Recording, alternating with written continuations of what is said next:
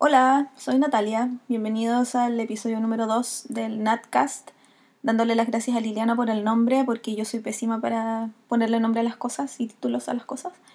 También le quiero agradecer, aprovechar de em, agradecerle a la gente que me mandó mensajes, que me mandó tweets, que me dejó su buena onda en las redes sociales por el primer episodio. Muchas gracias, visito para ustedes. Eh, como ya lo podrían haber adivinado por el título, les voy a hablar hoy día de mis comedias favoritas, pero no de películas, porque les voy a hablar de series. De más que se me quedaron un par afuera, pero estas son mis más absolutamente favoritas de la vida y las favoritas de ahora también. Así que este episodio se va de recomendaciones. Atención con eso. Vamos a hablar de pura cosa buena, buena onda y déjenme sus recomendaciones al final, tomando en cuenta todas las series que de las que les voy a hablar, porque no les voy a hablar de How I Met Your Mother y de The Big Bang Theory porque son fomes ya, lo siento, pero lo son.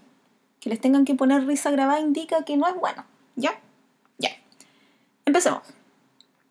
La primera serie que les quiero comentar es una serie que probablemente nadie conoce, pero yo soy muy fan de esa serie porque mm, la daban los domingos en el Fox y yo me acuerdo que con mi hermano siempre tratábamos de aguantar el reto de vengan a almorzar lo más posible para poder ver los episodios los domingos en el Fox. Y esa serie se llama Titus o Titus.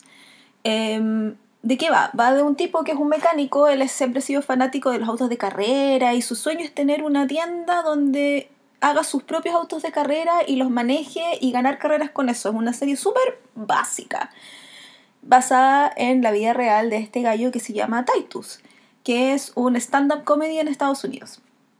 La cuestión es que en la serie él tiene una familia súper requete contra disfuncional. Eh, su mamá es bipolar y esquizofrénica, entonces lo dejó a él y a su medio hermano botados con el papá. Y el papá se vio de repente en los años 70 y 80, papá soltero, bueno para el carrete, eh, y se vio con dos cabros chicos a los que tenía que criar. Y este es un tipo que peleó en la guerra de Corea, peleó en la, peleó en la guerra de Vietnam. Entonces, para que se vayan imaginando el tipo de enseñanza que les dejó. Yo me reía montones, la tengo en DVD y siempre que la veo de nuevo me vuelvo a reír porque es muy chistosa, es muy cruel en cierto sentido porque el papá es muy cruel con ellos, con sus dos hijos, pero al mismo tiempo ellos dos crecieron siendo muy buenas personas, tienen relaciones estables y tratan de, manejar sus vidas lo mejor que pueden. Nosotros entonces vemos flashbacks a cuando ellos eran más chicos, en los 70, en los 80, pero la acción se desarrolla en el año 2000. La serie estuvo del año 2000 al 2002 y era bacán porque además de mostrarnos comedia, también hablaba de temas súper importantes como las enfermedades mentales, el trato que le damos a los mayores, eh, cuando las parejas pelean o cuando se engañan mutuamente, em, el SIDA en ese tiempo. Trata varios temas que son súper interesantes de ver desde el lado de la comedia, porque este gallo en, realidad lo que hacía era hablarte desde la conciencia y em, te metía temas mucho más profundos y más importantes como para la sociedad, para que nosotros nos diéramos cuenta de cómo estábamos fallando como sociedad. Eh, lamentablemente no está en Netflix, no sé dónde podrían encontrarla, quizá en YouTube hay algún video o alguna cosa así. Yo la tengo en DVD y tengo la suerte de poder repetírmela cuantas veces quiera. Eh, pero si la encuentran por ahí sería fantástico porque de verdad es de las mejores comedias que yo he visto en mi vida. La segunda serie que les quiero recomendar se llama Black Books, como libros negros. Y ese es el título de la librería donde trabaja el personaje principal que se llama Bernard Black, que lo hace Dylan Moran. Y Dylan Moran también es un stand-up comic eh, británico que quizás si ustedes han visto Shaun of the Dead, la película de Edgar Wright de los zombies, sale ahí. Eh, y en hartas otras películas de Edgar Wright. Em, y acá en Black Books, él es un tipo amargadísimo, odia su pega, lo cual es súper estúpido porque la tienda es de él, él vende libros, pero odia los libros, odia a la gente, odia todo. Y en, esa, en ese mar de odio, es muy chistoso también. O sea, por él estuviera todo el día leyendo poetas franceses, no sé, quizás no franceses porque odio a los franceses, pero poetas antiguos eh, tomando vino y fumándose un pucho. Esa es su vida ideal, haciendo nada. Y no puede porque tiene que atender a esta gente que regatea libros que no debería regatear, que le llena la librería a veces y él odia a la gente y a los niños, entonces es muy chistoso. Eh, es de la misma gente, eh, perdón, la dieron en el mismo canal que dieron después de IT Crowd, que también es una comedia muy, muy, muy buena.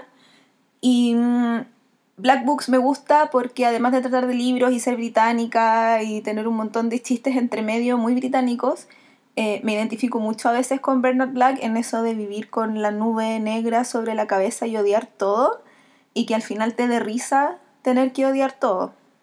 Black Books tiene uno de mis episodios favoritos de las comedias en general, que es un episodio en el que Bernard y su asistente, Manny, eh, tienen que inventar un libro para niños, porque hacen una apuesta con una amiga. Entonces ellos dijeron así como, hacer libros para niños es súper fácil.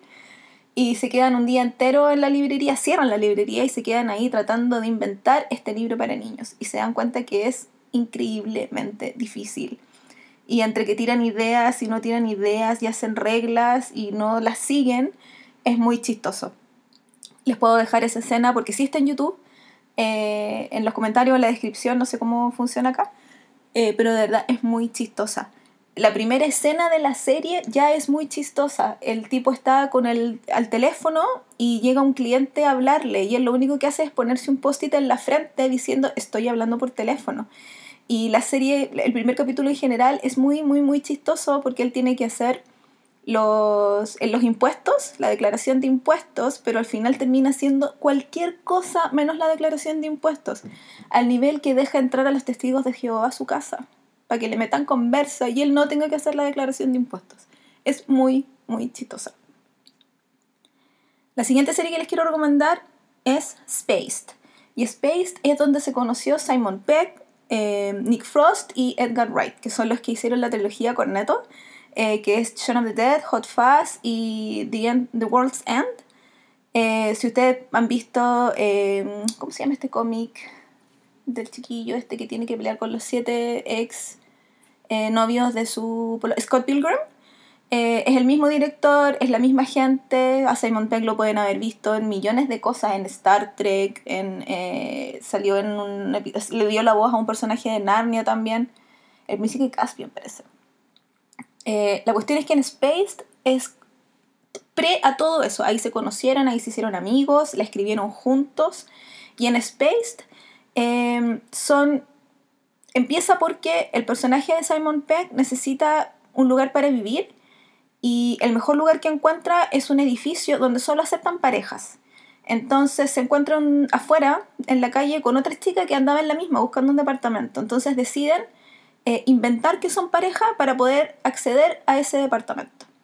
Y son súper distintos el uno del otro y se empiezan a conocer y se hacen amiguis y van a fiestas, pero en realidad como que pelean nene y él es súper nerd eh, onda fanático de Star Wars, está súper enamorado de la gente Scully todavía, porque esta serie es del 99, entonces como que los archivos secretos de que se habían terminado recién o iban ahí por las temporadas que empiezan a ser súper malos.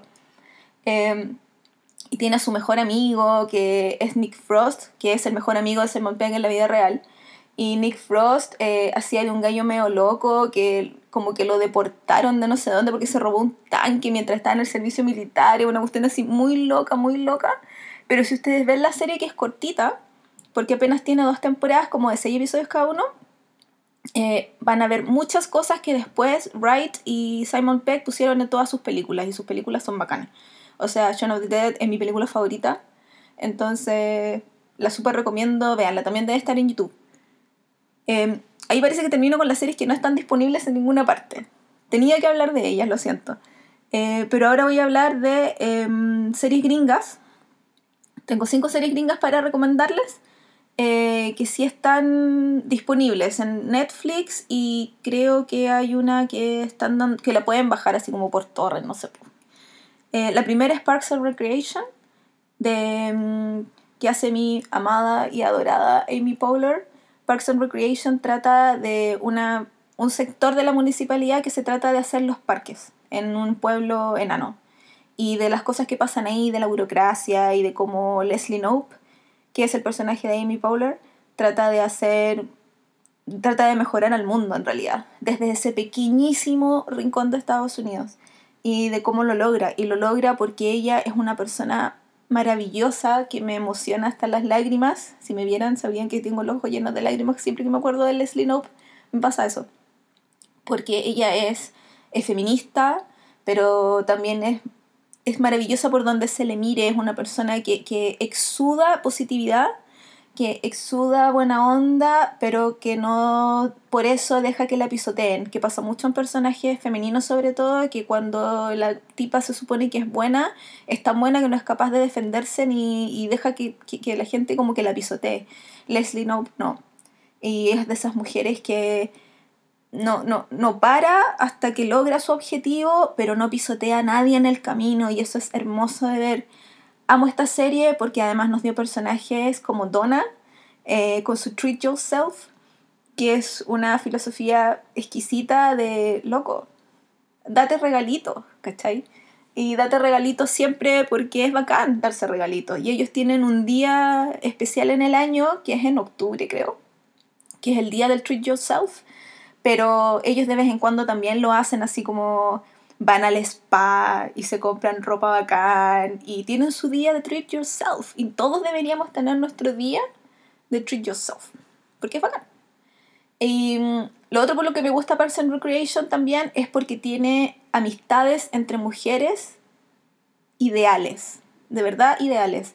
Leslie Knope y Ann Perkins tienen lo opuesto al el símil del bromance, no sé cómo se llamaría, pero esa cuestión de, de, ser compañeros heterosexuales de por vida, de apoyarse siempre, de quererse siempre, de decirse las cosas de frente, de amiga, la estáis cagando, pero yo estoy aquí para ti y te ayudo, eh, de siempre darse ánimo, de no dejar ni siquiera, o sea, ni siquiera que la idea de que un hombre se meta entre las dos o que sea tema, eso no existe. Es una amistad femenina pura, maravillosa y los que tienen, las que tienen la suerte de tener una amiga así, o sea, el cielo, de verdad que el cielo. Esta serie no solo es chistosa y tiene unas escenas ya ideales de hacerte reír y de hacerte pensar, también te llena el corazón. Y me encanta cuando pasa eso en las series, de verdad que sí. La otra serie que me llena el corazón, eh, pero de otra manera, es Jane the Virgin. Jane the Virgin sacó su idea principal de una teleserie, creo que colombiana, no estoy completamente segura, eh, que se llama Juana la Virgen. Y este es como el remake gringo, que lo hace igual eh, una escritora gringa, pero con un equipo completo de gente latina, negra, de todo. Es como un, equipo bien diverso y eso hace que las historias también sean más ricas. En Jane the Virgin, Jane Villanueva, eh, es una chica que vive en Miami y está trabajando en un hotel porque necesita plata para poder sacar su... Ella quiere ser profesora. Entonces está eh, trabajando en un hotel para poder pagarse su carrera. Y un día fue al ginecólogo a hacerse un examen común y corriente y la doctora la insemina artificialmente, ups, sin querer. Porque estaba curada, parece. No me acuerdo. La cuestión es que esta chica, que es virgen, eh, se ve embarazada de un tipo al que no conoce, que resulta ser su jefe, además, porque es el dueño del hotel donde ella trabaja. Ella tenía una relación bastante estable con un policía, con Michael, y se ve ahí en su familia súper latina, católica, devota, inmigrante, a punto de ser mamá. Pasan un millón de cosas entre medio. No les voy a dar spoilers porque fome. Pero yo dejé de verla en la temporada 3, quiero decir, al principio de la temporada 3, porque pasa algo y todavía no me puedo recuperar de ese algo. Porque es un personaje al que yo quería mucho. Eh, pero las tres temporadas que vi son muy, muy chistosas. La carga del chiste se lo lleva el papá de Jane, que es Rogelio de la Vega. Rogelio de la Vega es eh, un actor de fama internacional, dice él, pero en realidad como que lo conocen en Miami y en ninguna otra parte. Y él hace telenovelas así muy a lo corintellado, muy eh, Fabio, eh, muy camisa abierta al viento, y él es el tipo del que todas las mujeres se enamoran, o sea, había, habían unas teleseries en que había mujeres que resucitaban para poder estar con él, así muy, muy, muy Latin lover. Y él es un regalo del cielo al mundo, es muy chistoso y es muy narcisista, se cree mucho el hoyo, pero es simpático. Entonces uno le cree todo. Yo, a mí me encantaría tener en mí la confianza que Rogelio tiene en sí mismo. Yo lo sigo por Twitter y de vez en cuando tuitea cosas así muy chistosas, eh, como otro día más para ser yo mismo. No sé, tiene como frases de, muy de él que son muy, muy, muy chistosas y me encanta y lo amo. El único pero, quiero decir, de eh, Jane the Virgin, en lo que a comedia se refiere, es que yo lloro mucho con la serie. Eh, sobre todo con Jane, cuando Jane, que la hace Gina Rodríguez, que es una actriz maravillosa y la adoro, em, cuando ella llora, yo de verdad no me puedo aguantar y lloro muchísimo con ella, me emociona mucho su relación con su mamá y sobre todo con su abuela, que es inmigrante venezolana en, en Miami. Y lo que le pasa a esas tres mujeres y la relación que tienen esas tres mujeres es tan linda que cuando se va a quebrar o cuando les pasa algo que las hiere o las emociona, yo también me emociono y termino hecho un mar de lágrimas así terrible. Típico que entre medio aparece Rogelio y tira alguna talla y a uno se le pasa, pero creo que el, el punto es con Gina Rodríguez. Gina Rodríguez habla y yo lloro. Es una cuestión así que no lo puedo evitar. La vi en una entrevista en una Comic Con, parece que ella estaba hablando de su personaje y de la importancia que tiene la mm, eh, el ver a un personaje latino en la tele que no sea, no sé, po, la solo la esposa de, o la mucama, o la señora que hace el aseo, que los latinos estamos súper acostumbrados a ver eso en la tele gringa, y aquí no, es completamente distinto el personaje, y ella hablaba de lo la importancia de la representación en la tele, y ella se emociona, y yo terminé llorando siempre como 10 minutos. Eh, pero en general Jane the Virgin es muy buena, es muy entretenida, está en Netflix, Creo que subieron recién la tercera temporada completa, así que véanla, no se la pueden perder.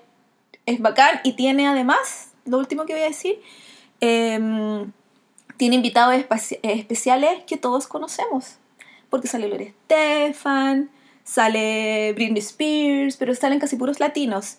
Y la abuela de Jane ve a Don Francisco o sea, ella ve esa dos gigante, ¿cachai? Además de ver la teleserie todos los días y que entonces se van a identificar mucho porque es una familia latina en Estados Unidos y aunque estemos súper lejos y los chilenos no nos creamos tan latinos porque estamos al concho del mundo, tenemos cosas en común y tenemos códigos en común.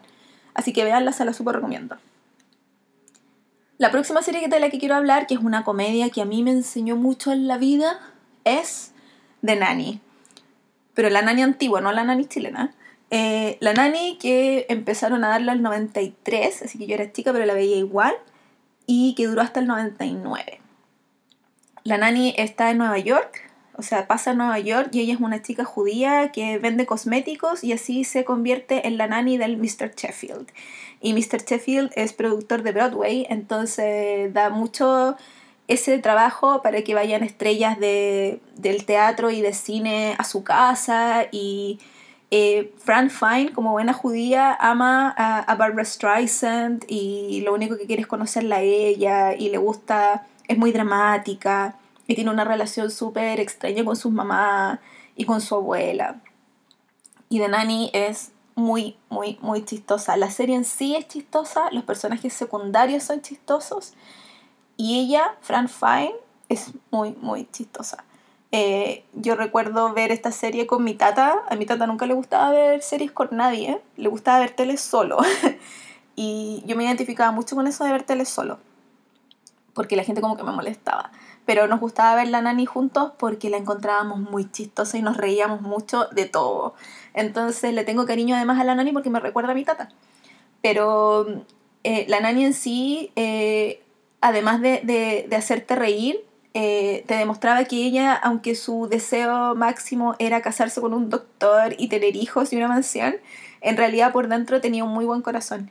Y eso la hacía muy, muy buena persona, porque era buena con los demás y trataba de mejorarse ella siempre.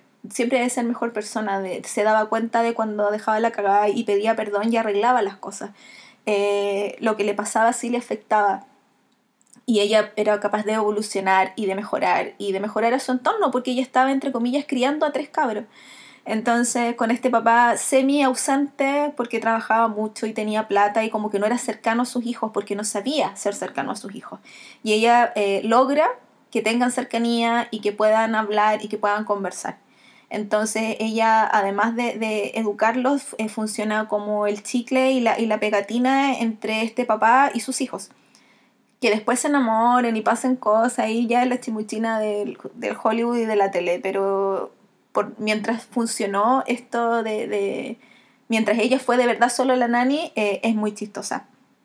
Dije al principio que la nani me había enseñado cosas y me enseñó cosas súper estúpidas en general, pero la lección que siempre repito porque la vida me ha dado la oportunidad de repetirla y aunque sea muy, muy estúpida, es que la nani eh, dormía peinada, maquillada y con aros puestos porque si ocurría una emergencia en la mitad de la noche y llegaba un doctor a la casa, un doctor soltero, ella tenía que estar preparada para ese momento, pues no podía recibir al doctor ahí con los cachirulos puestos y, y el pijama ahí roto, qué sé yo. No es algo que yo haga, lo quiero dejar en claro pero es algo que siempre, siempre me acuerdo, sobre todo eh, cuando sale típico la conversa en un grupo de pijamas o cosas así, yo siempre digo, hay que dormir maquillada, hay que dormir peinada y con los aros puestos por si acaso llega un doctor soltero a la casa. Ay, la niña es tan chistosa, me encanta, me encanta, me encanta. Em, la otra serie que les quiero comentar, que también es como de esa época, del 90 y algo, y que se acabó, pero volvió y volvió en gloria y majestad, lo quiero decir, es Will and Grace. Yo veía Will and Grace cuando la daban en el cable, en el Sony parece. Eh, la veía sagradamente siempre que la daban. Me encantaba Will and Grace. Will and Grace es muy chistosa. Eh, trata de una mujer y su amigo gay que viven juntos y son los dos solteros obviamente, pero se juntan con otra gente y son super BFFs y se aman y la cuestión. Y además ahí en la serie eh, participa Jack, que es el amigo gay de Will, y eh, Karen, que es la mujer millonaria, eh, súper heterosexual ella, que trabaja con Grace. Se acabó Will and Grace, ni me acuerdo qué pasó en el último capítulo, lo más probable es que no lo haya visto, pero se acabó Will and Grace en el 2006 y como que yo nunca más la volví a ver, ni la pesqué, ni nada. Y el año pasado, con la elección gringa, eh, los cuatro actores se juntaron e hicieron un sketch de que Will and Grace decía que votaran por Hillary Clinton. Y empezaron los tweets y las campañas de revivamos Will and Grace, ya que habían revivido Full House y los archivos secretos X y un montón de otras series que en realidad no necesitaban volver, pero ya hagamos Will and Grace de nuevo, dijeron. Y saben que llevan cinco episodios, yo he visto los cinco y solo no me ha gustado el último. Los cuatro primeros episodios son muy chistosos, son muy chistosos. Me he reído, pero a carcajadas. Eh, y lo más extraño para mí, por lo menos, es que me he reído con Grace. En, el, en, el, en la pasada original, me reía siempre con Jack o me reía siempre con Karen, porque Karen Walker es un plato y es muy chistosa eso de que esté tan consciente de, de su curvilínea persona y que sea tan consciente de su sexualidad la hace muy chistosa también y que tiene muchos chistes mala onda. Pero ahora me he reído con Grace. Eh, Grace ahora está divorciada, no me acuerdo si se divorció al final de la serie porque no, no la vi, o sea, no, no, no tengo memoria de eso, pero ahora está divorciada y ha vuelto a vivir con Will. Entonces como que todo está de nuevo a como estaba la, la serie original. Diez años después, obviamente, están todos más viejos, están todos más cansados. Will está eh, lidiando con esto de la crisis de la mediana edad, como dicen los gringos, eh, que ya está más viejo, que están empezando a hacer ojitos los cabros más jóvenes, no sabe si meterse ahí o no. Eh, Jack también preocupado las arrugas. Le llega un nieto a Jack, o sea, imagínense lo que significa eso para él.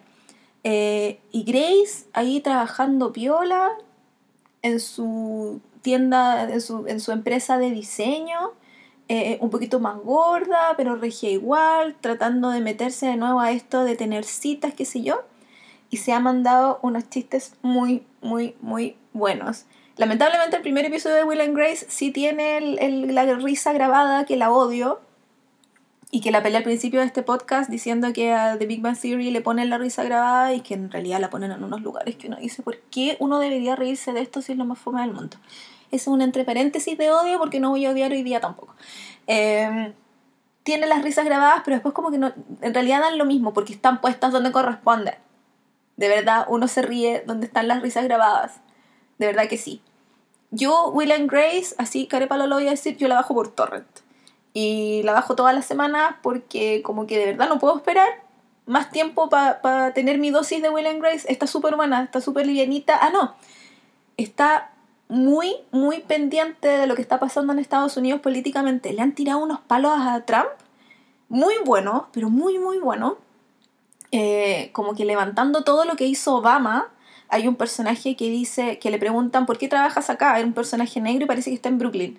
Y le preguntan, ¿por qué trabajas acá? Y él dice, Obamacare, ¿hasta cuándo me dure? Así, pero muchos chistes pegándole palo tras palo a Trump eh, y a la gente homofóbica y a los conservadores, muy, muy bueno. Así que si por último no les gustó la serie original porque era como políticamente correcta en, algún, en ese sentido, por lo menos políticamente verdad, eh, veanla ahora porque yo he quedado en algunas partes como, oh, no puedo creer que hayan ido ahí, y fueron. Así que bien por la serie. La última serie que les quiero recomendar, porque esto ya no sé cuánto rato llevo hablando sola aquí en mi estudio, ah, eh, se llama The Good Place. La recomendé en el blog hace un tiempo atrás y varias gente después me comentó a mí que le habían dado la oportunidad y que de verdad les había gustado mucho. Así que voy a aprovechar de comentarla ahora, porque está en Netflix y en Netflix está la primera temporada completa y van subiendo ahora semana a semana, creo que los lunes, no estoy segura, eh, los capítulos nuevos, apenas salen en Gringolandia. Esta serie es del año pasado, apenas. Y la hace la misma gente que, hizo Parks and Recreation. Así que se pueden imaginar la maravillosidad que es. The Good Place o El Buen Lugar Está protagonizada por Kristen Bell, mi amada Verónica Mars, eh, Ted Danson, el de Cheers, y un montón de otros actores que yo no había visto en mi vida, pero que lo están haciendo súper bien. Kudos para ellos. Eh, trata de una mujer que se llama Eleanor, eh, que es Kristen Bell, em, que se muere y cuando se muere se va a The Good Place, que se supone que sería el cielo y en el cielo tiene que empezar a acostumbrarse a vivir ahí porque según ella, ella no se debería haber al cielo. Ella fue súper mala persona en la tierra, eh, pero mala así, desagradable, atroz, de esas personas que tú decís, Diosito, por favor, llévatela.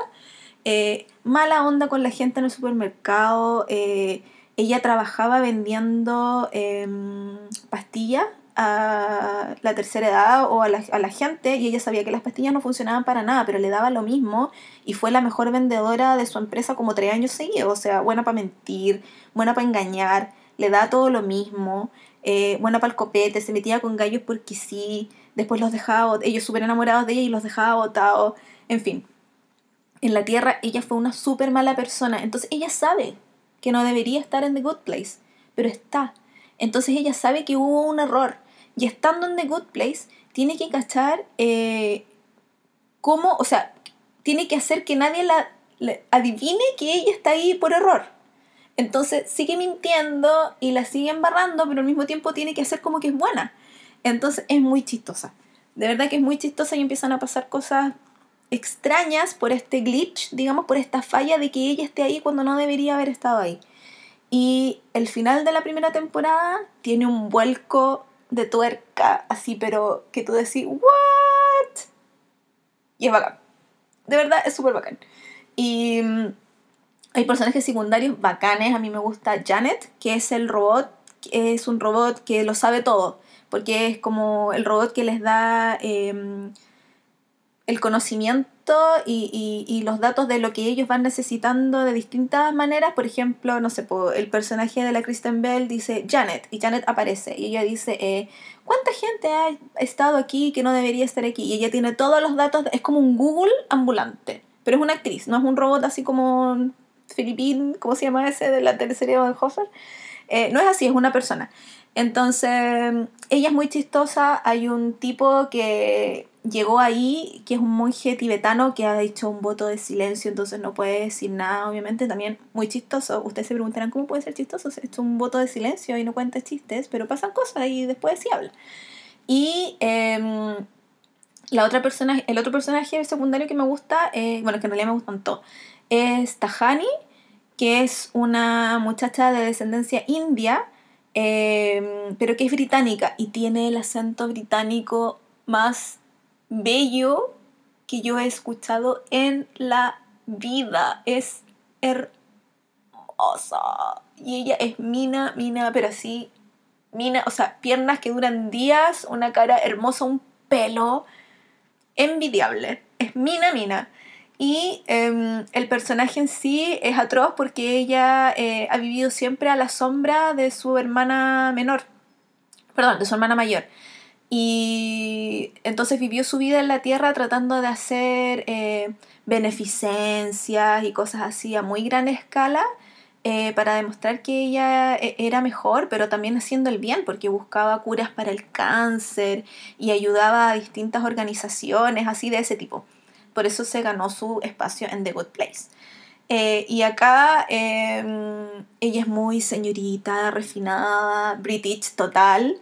Y me gustaba el personaje menos hasta que vi un episodio de The Great British Bake Off, de este, este eh, programa, donde cocinan puras cosas como dulces, panes y cosas así. Em, y este era un especial con celebridades porque era como para la Teletón que hacen en, en, Inglaterra, que es el Comic Relief. Y salía esta actriz y ella es un desastre en la cocina, de verdad que es un desastre en la cocina. Ahí descubrí que ella en realidad es un DJ por eso es famosa en, el Reino Unido, porque es DJ. Y le invitaron a esta cuestión y es terrible, se le quemó todo, nunca inventó ni una cuestión, pero me sentí muy identificada en algunas cosas porque ella, aunque sabía que era un desastre, lo intentaba igual. Em, y al final como que armaba unas cosas que eran nada que ver a lo que les habían pedido eh, por ejemplo, tienen que hacer cuatro flanes de no sé qué cosa, y a ella se le quemaron tres. Entonces, con el flan que tenía, pero le hacía una presentación así maravillosa, como para que pasara piola, y no pasaba piola, pero ella sí muy, no, este es el mejor flan de la vida, y era muy algo que yo haría. Entonces, es muy chistoso. Y al final de ese episodio de The Great British Bake Off, eh, la, la, la, persona que va a dar el ganador eh, va a empezar a anunciarlo y dice, bueno, esta persona se destacó eh, durante todo el programa por hacer cosas muy bonitas. Y ella se para, así como soy yo, lo sé. Y eso es tan algo que haría yo de chiste que ahí como que amé a la actriz y por eso amo más a Tahani.